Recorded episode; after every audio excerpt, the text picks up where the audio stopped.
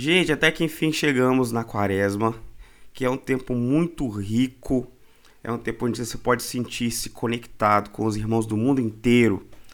Não só você com Deus, mas é, você com os irmãos todos da paróquia que estão vivendo o mesmo período na sua espiritualidade, ou seja, de expectativa, de conversão.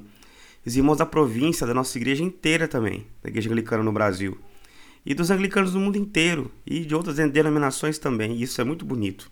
Esse senso de catolicidade e pertencimento a um povo que está pensando e refletindo junto os mesmos pontos acerca da nossa fé. Não sei se isso te anima, mas me deixa muito feliz. E, gente, olha, o, o 40 é muito presente na Bíblia, né? A gente tem lá os 40 dias de chuva no dilúvio, lá em Noé. Você tem Moisés no Monte Sinai orando durante 40 dias e jejuando também. Você tem a saída do povo do Egito, né? E o povo de Israel indo para o deserto e fica lá 40 anos.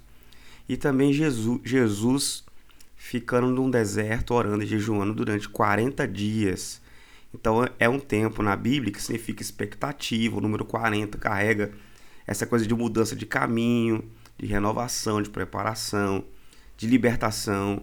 Então o convite para nós é isso. Esse é o espírito da quaresma, que você mude seus caminhos, e para isso eu preciso de força, de criar disciplina, de criar, é, traçar que os caminhos novos são esses, deixar os caminhos antigos e seguir por novas veredas, tá bom? Renovação da mente. Você precisa de exercícios para que a sua mente pense de forma diferente. Pense a parte da Bíblia. Para isso tem que ler a Bíblia, concordar com ela e tentar praticá-la diariamente de forma muito profunda. Ainda mais agora na quaresma. Se converta de verdade. Nós precisamos para esse tempo muito difícil de uma igreja mais forte. Isso não acontece sem fuga do pecado e aproximação de Jesus, que é a luz, tá bom? Mudança de caminho, renovação da mente. Eu queria aqui compartilhar quatro caminhos para vocês, que eu queria que vocês ficassem muito atentos. Primeiro é ter propósitos diários. Todos os dias se propõe a fazer uma coisa nova, ou deixar de fazer uma outra coisa antiga e ruim na sua prática. Por exemplo, falar mal dos outros, reclamar, ficar bravo o tempo todo. Anote, cada dia você coloca um desafio e vença-o, em nome de Jesus. Ou você coloca um propósito novo de fazer uma coisa que eu não fazia antes, de ser gentil, enfim, de ajudar pessoas que você ainda não havia ajudado. Coloca um desafio diário para você. Você mesmo estabelece, cumpre e no fim do dia agradece a Deus por ter vencido, tá bom? Segunda dica é jejum. Faça jejum. De preferência de alimentos mesmo. Separa uma parte do dia, por mais que isso te irrite muito, talvez te deixe um pouco estabilizado, e o propósito é justamente esse, não é ser confortável. É que você lide com as dificuldades, confie que o Senhor cuide de você, para que você seja disciplinado a confiar em Cristo, que Ele é o alimento real que você precisa, tá bom?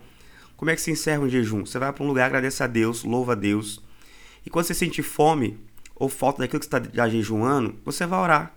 O propósito é que você troque essa coisa por outra, pela oração e pela confiança, pelo louvor, pelo júbilo, tá bom?